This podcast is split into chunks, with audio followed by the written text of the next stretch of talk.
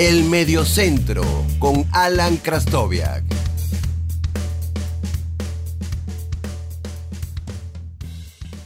Hola, mi nombre es Alan Krastoviak y les doy la bienvenida al cuarto episodio del podcast del Mediocentro. En esta ocasión tenemos un episodio muy especial porque vamos a repasar las mejores actuaciones de los equipos venezolanos en Copa Libertadores. Es una selección compleja porque hay muchas actuaciones, eh, por suerte, que, valdría la pena rescatar.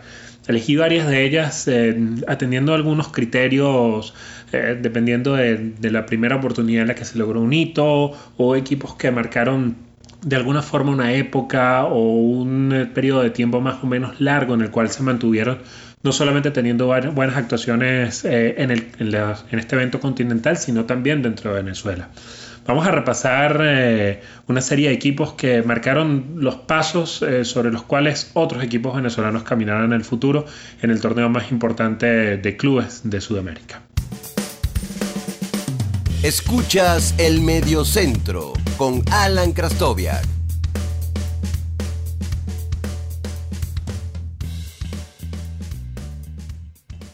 El primer equipo que vamos a repasar es el histórico portuguesa del año 77. Ya el cuadro llanero había tenido una importante actuación en el año 76, había compartido grupo con River Plate, con Estudiantes de La Plata y con el Galicia de Venezuela. A Estudiantes de La Plata le arrancó un empate y venció en los dos partidos al Galicia, pero esto no, no le alcanzó para pasar de ronda. En el año 77, el portuguesa contrata a Yersinho, eh, mundialista brasileño, estuvo en tres mundiales, Inglaterra 66, México 70, donde fue campeón, y Alemania 74. El brasileño ya estaba en, los últimos pasos de su, carrera, perdió gran parte de la, primera, ronda por una lesión, pero eso no fue impedimento para el portuguesa. Yersinho fungió como, técnico en varios de esos encuentros y el portuguesa hizo una primera ronda brillante. Venció en dos oportunidades estudiantes de Mérida y eh, compartían grupo estudiantes y portuguesa con dos equipos peruanos, el Unión de Guaral y el Sport Boys. Eh, portuguesa, venció a, los, equipos peruanos a cada uno una oportunidad y empató eh, en, el otro encuentro contra estos equipos incas, lo que configuró una primera fase prácticamente perfecta. Eso le dio para, clasificar a la segunda ronda, donde ya recuperaría a Jairzinho para, para la causa dentro del campo y eh, se enfrentaría al Inter de Porto Alegre y a la vigente campeona, Cruzeiro, donde justamente había jugado Jairzinho la temporada anterior y donde había sido goleador de la Copa. En ese momento la Copa se jugaba con un formato de cinco grupos, donde pasaba únicamente el primero, y el campeón del torneo anterior se, eh, se, incorporaba al torneo en las semifinales, que se jugaban en dos grupos de, tres equipos. Por eso Cruzeiro se incorporó al, al grupo donde estaba Portuguesa. El, segundo, la segunda vuelta empezó de una manera positiva para, el equipo venezolano. Venció 3 a 0 el Inter de Porto Alegre como local, pero ante Cruzeiro mm, la calidad era demasiada para, hacerle frente. Perdió por un 0-4 de local y luego los dos partidos en Brasil también los perdió mm, por marcadores ajustados como por un 2 a 1. la nota resaltante de, Portuguesa, más allá de la actuación, que incluso eh, fue un, un acontecer a nivel nacional, eh, estuvo en los, en los extranjeros, Juan César Silva y Pedro Pascual, eh, que se convirtieron en los goleadores del torneo. Juan César Silva, de hecho, fue el goleador del torneo con cinco tantos, junto con un delantero del Deportivo Cali eh, en, aquella, en aquella mm, edición de la Copa. Hay que adelantarse prácticamente una década para el siguiente equipo que vamos a revisar, o prácticamente una década, no, una década completa. Aunque en el 83 el Atlético San Cristóbal alcanzó las semifinales en un formato parecido al del, Portuguesa, el siguiente equipo que vamos a revisar es el, el, Unión, Atlético Táchira, que dirigía Carlos Horacio Moreno. Este equipo participó en tres ediciones consecutivas de la Copa, en el 87, 88 y 89. Y en esa edición del 87 arrancó venciendo nada más y nada menos que al poderoso Independiente de Avellaneda. También venció a Estudiantes de Merida, Rosario Central como local. Perdió ambos partidos en Argentina, este, con Independiente y, Central. Y eh, aunque, aunque venció al cuadro académico en el último partido del, grupo, no le alcanzó para pasar, se quedó a solo un punto de pasar de ronda en un grupo bastante fuerte. En el 88 eh, mantuvo la base, que contaba con jugadores como Daniel Francovic en el arco, eh, William Méndez, Pedro Ferres, Carlitos Maldonado, el negro Miguel Osvaldo González, jugadores históricos del fútbol venezolano. Pero mm, no, no tuvo mucha suerte en un grupo que estuvo con, con, el, recordado Marítimo y con los chilenos Universidad Católica y Colo Colo. Para el 89 eh, todavía permanecían eh, Francovi, Carlitos Maldonado y el Negro González en el equipo y e irrumpió Laureano Jaimes. Vencieron a Marítimo en los dos partidos y eh, tenían a Bahía y al Inter de Porto Alegre en el grupo. Este, en el, empataron con Bahía, vencieron al, Inter de Porto Alegre, perdieron los dos partidos en Brasil, pero la victoria del Marítimo como local ante el Inter le dio el segundo lugar del grupo. En la segunda fase del torneo se las vieron con Sol de América. perdieron en la, en la ida por un, eh, una goleada de 3 a 0 ante el equipo paraguayo. Pero el Carlitos Maldonado, como siempre, apostaba, abonaba a la épica. Eh, convirtió un triplete en Pueblo Nuevo para igualar la serie. Los penaltis no le sonrieron al equipo tachirense y cayó por 3 a 2 en la tanda de penaltis donde precisamente eh, el profesor Maldonado falló uno de los, de los penaltis dando así eh, fin a la, al periplo de este, de este Tachi de Carlos Horacio Moreno por, por los, estos estas tres ediciones de la Copa, siendo la del 89 definitivamente la mejor actuación que tuvo el equipo en, la, en el torneo continental hasta ese momento.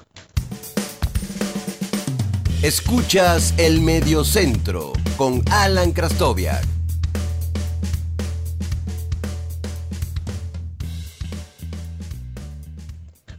Llegamos a los años 90 y la primera, la primera copa que vamos a revisar es la del año 93. Eh, no hubo actuaciones eh, donde equipos venezolanos pasaran eh, de, ronda o donde trascendieran varias rondas, pero fue la génesis de lo que sería la, edición del 94 muy exitosa para, un equipo venezolano.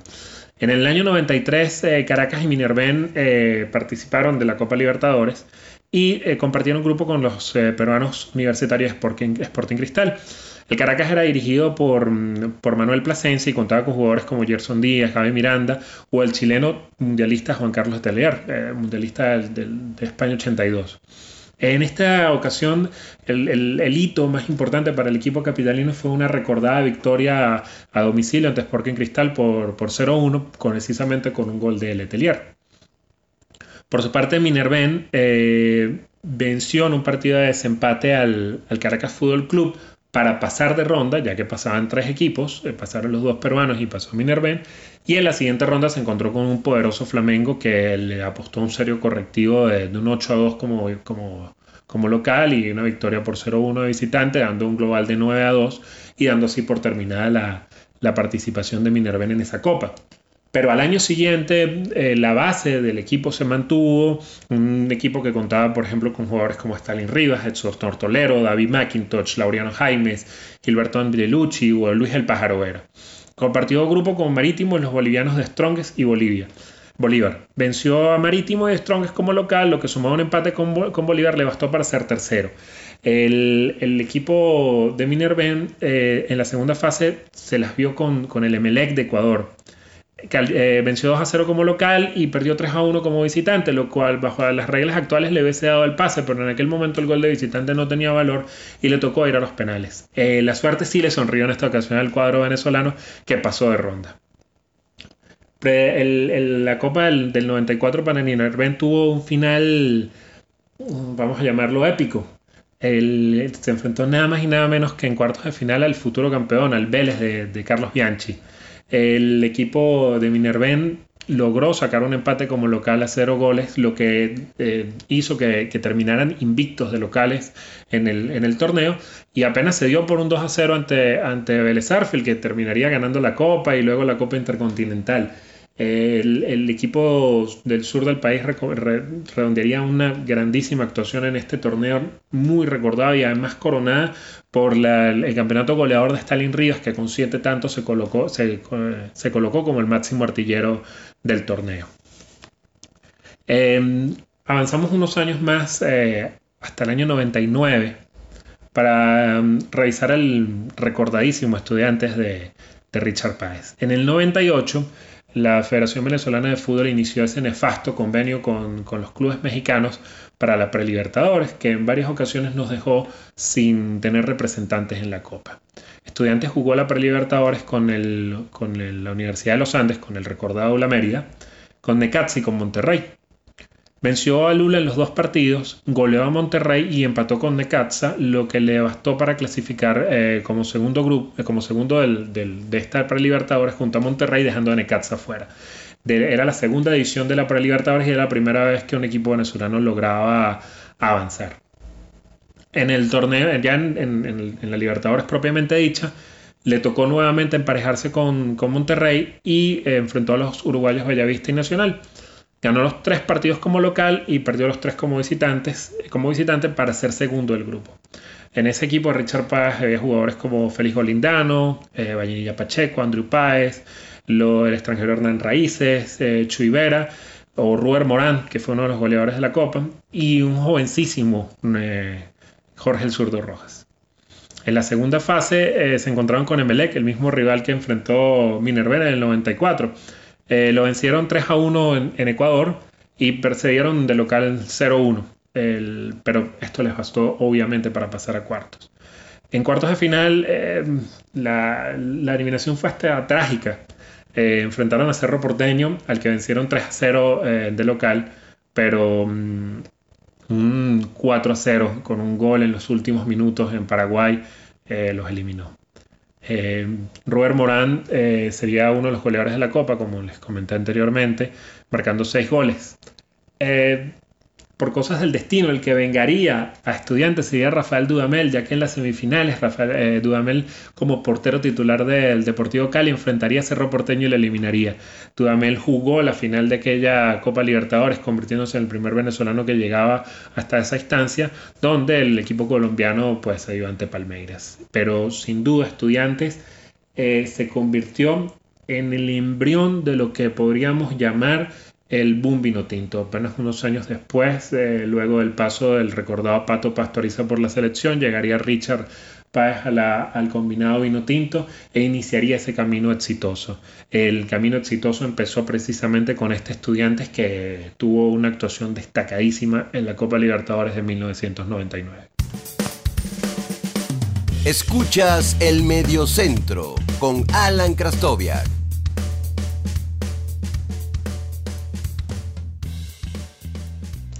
Y llegamos al año 2004. Eh, tras dos años sin, o tras dos ediciones de Copa Libertadores sin representantes venezolanos gracias a la Pre-Libertadores, en el año 2004 ese torneo llegaría a su fin ya que se amplió la, Libertadores en cuanto a cantidad de equipos y tendríamos eh, cupos fijos, eh, tanto venezolanos como mexicanos en el torneo. En esa, en esa edición participaron Caracas, Táchira y UAM teniendo estos dos últimos grandes actuaciones. Eh, el UAM quedó en el grupo 2 con eh, Vélez con el uruguayo Fénix y con el futuro campeón del torneo, el colombiano Once Caldas. El Unión Atlético Maracaibo tuvo grandes actuaciones dentro de la Copa Libertadores, pero elegí quedarme con esta primera porque marcó, mm, eh, puso el foco de alguna forma sobre el equipo maravino que recuerda el recordado y color que, que nos dejó tantos buenos recuerdos. El equipo dirigido por Rafa Santana contaba, por ejemplo, con Rafael Dudamel, Juan Mayor, Leo Jiménez, el argentino Rodrigo Rieb, el otro argentino como Enrique Coliar y delanteros venezolanos de la talla de Giancarlo Maldonado y Cristian Cáceres. Arrancó nada más y nada menos que empatando a uno con Vélez Arfiel en Argentina, eh, un Vélez que contaba con nada más y nada menos que José Luis Chilaver en, en, la portería. Em, luego cayó ante Once Caldas como local, pero contrarrestó eso venciendo a Fénix de visitante empatando de local eh, con el mismo equipo uruguayo y venciendo a Vélez en Maracaibo en un recordadísimo partido eh, por marcador de 4 a 2. La derrota ante el Once Caldas colombiano en el cierre del grupo lamentablemente lo dejó como uno de los peores segundos. Esta copa tuvo nueve, grupos y para eh, seleccionar los 16 que pasaban a octavos, cuatro equipos jugaron un repechaje. Eh, un repechaje un poco extraño porque se jugaba un solo partido en el, estadio del, equipo mejor colocado. Eh, al UAM le tocó nada más y nada menos que, jugar con el Barcelona ecuatoriano en Guayaquil y con un 6 a 1 en, la, en el partido de repechaje pues lo sacó de la copa, pero eh, quedaría ese recuerdo de Luan en su estreno continental como una grande como una gran actuación. Por su parte, el Táchira de, César Farías tuvo un extraordinario camino en esta Copa Libertadores. Había jugadores como Manuel Sanhaus, el central René Clocker, Héctor Vidoglio, Leonel Bielma, el recordadísimo Guillermo Veraza o el delantero venezolano Alexander el Pequeño Rondón. Eh, los tachirenses compartieron el grupo 6 con Libertad, el paraguayo Libertad, con Deportes Tolima y con River Plate. Empezaron empatando con, River, luego empataron ante Tolima, eh, un triunfo ante Libertad y otro empate ante los paraguayos. Eh, configuró un inicio prácticamente soñado para los tachirenses, que además se completó con otro triunfo ante Tolima y un empate ante River Plate. Una primera fase simplemente brillante, una primera fase que debe estar entre las mejores actuaciones de, equipos venezolanos alguno en, en la Copa Libertadores en, los octavos de final enfrentó al Nacional de Uruguay, que contaba, pues, por cierto, en sus filas con Alejandro Sichero. Lo derrotó contundentemente 3 a 0 de local y luego en la vuelta un empate a 2 lo, puso en cuartos de final. Y luego se enfrentaría al Sao Paulo de Brasil en, en los cuartos de final, donde ya el poderío brasileño sería demasiado para, para los muchachos de Farías. perdieron 3 a 0 en la ida y en la vuelta en, Pueblo Nuevo por 4 a 1, pero definitivamente debe ser una de las mejores actuaciones de equipo venezolano alguno en, Copa Libertadores. Una primera fase eh, invictos, eh, compartiendo grupo con un, con un grande del, continente como River Plate, otro equipo de, de grande de gran alcurnia como Libertad, uno de los mejores equipos paraguayos, desde luego de, Cerro Porteño y Olimpia. Para cerrar mm, la, este repaso de las que podrían ser consideradas las mejores actuaciones de un equipo venezolano en Copa Libertadores, tenemos al Caracas del año 2009, el recordado Caracas de Chita San Vicente. Ya en 2007, el Caracas de Chita había dado una, un aviso al continente. Ya había dicho al continente, aquí estamos, somos un equipo que queremos compartir en ese nefasto eh, exilio que lo obligó la Comebol en Cúcuta, donde venció en dos oportunidades a River Plate, una como visitante y la otra actuando de local en Colombia, en un grupo donde estaba Colo Colo, donde estaba la Liga de Quito, y eh, logrando el, el paso a octavos de final en un grupo donde había tres campeones continentales, nada más y nada menos. Y no eran Colo Colo y la Liga de Quito no eran equipos débiles, eran equipos muy bien formados. En Colo Colo estaba, por ejemplo, Alexis Sánchez y muchos de los jugadores de, esta génesis que, que formaba esta génesis de lo que luego Chile convertiría en, victorias en Copa América, por ejemplo. El, Santos de Brasil, pues, lo detuvo en, en, los octavos de final eh, de manera apretada, ni siquiera de manera holgada. Pero sería la edición de 2009, eh, donde Chita contó con piezas como Reni Vega, Frankie Lucena, José Manuel Rey, Gabriel Sichero, La Pulga Gómez, el recordado argentino Darío Figueroa, que, que tuvo temporadas magníficas con el Luan y luego, luego desembarcó en el, en el Caracas, o nada más y nada menos que el Huracán Castelín. Arrancó con una derrota ante el Everton en Chile, tras ello venció de local 3 a, 3 a 1 a Lanús y 2 a 0 a Guadalajara. La visita a México sería, resultaría una derrota, pero luego logró una victoria ante, Everton de local y el empate ante Lanús de, de visitante le bastaría para ser líder del grupo. En octavos de final eh, llegó el pico de rendimiento del equipo de Noel San Vicente. Cayó 2 a 1 contra Deportivo Cuenca en, Ecuador, en el partido de ida, pero de, lo que, de local jugó un partido maravilloso que, significó una goleada 4 a 0 al equipo ecuatoriano. En los cuartos de final lo esperaba el, poderoso gremio de Porto Alegre. Eh, un empate a 1 en Caracas y un empate a 0 en Porto Alegre sacaría al equipo de San Vicente de la Copa por diferencia de goles en un partido donde Caracas tuvo algunas oportunidades de marcar el gol y, clasificar a semifinales. Estos son estas actuaciones que lamentablemente se observa en la, última que recordamos ya tiene más de una, ya tiene ya está cumpliendo una década son actuaciones que los equipos venezolanos esperemos pronto vuelvan a tener y que definitivamente marcan hitos para, la, para el camino de los, de, los clubes venezolanos en, en torneos continentales. Muchos podrán elegir otras actuaciones, hay otros momentos muy importantes en el, en el fútbol venezolano y a nivel continental. Podrán eh, elegir, por ejemplo, la victoria del Deportivo Italia en Brasil. Pero mm, estos son equipos que de una u otra forma marcaron época, no solo eh, a nivel continental con sus actuaciones, no solamente son recordados por, en el fútbol venezolano por las actuaciones que tuvieron a nivel continental, sino que de una u otra forma también marcaron ciclos dentro del del fútbol venezolano. El Caracas de Chita fue muy exitoso y ganó muchísimos títulos a nivel local. El, el, el, el Táchira de Farías también tuvo actuaciones destacadas a nivel a nivel continental y dentro de Venezuela, eh, como el, el, Unión Atlético Maracaibo que, que, empezó siendo entrenado por Rafa Santana y luego tomado por Carlos Maldonado, no solamente tuvo actuaciones importantísimas en Copa Libertadores, sino que también marcó una época en, en el fútbol venezolano. El Minerven del Callao con, con Stalin Ríos a la cabeza es uno de los equipos recordados del, del fútbol venezolano y también ese Caracas de, de Manuel Plasencia, pese a que no tuvo una actuación descollante, más allá de esa victoria ante Sporting Cristal, que es la piedra fundacional de todo lo que hace el Caracas luego mm, eh, a nivel internacional, porque es el primer gran paso, es lo que le dice al equipo eh, capitalino que, puede hacer pie en, el continente. Es un equipo que también ganó muchísimo a nivel local y que es recordado por la calidad de sus piezas. Estas son eh, hitos históricos del fútbol venezolano que siempre debemos recordar y que siempre debemos exaltar, porque son los primeros pasos. Eh, Tomás Alba Edison decía, hay que pararse en los hombros de los gigantes. Estos son los gigantes en los cuales los equipos venezolanos deben pararse en sus hombros hoy para mirar al futuro.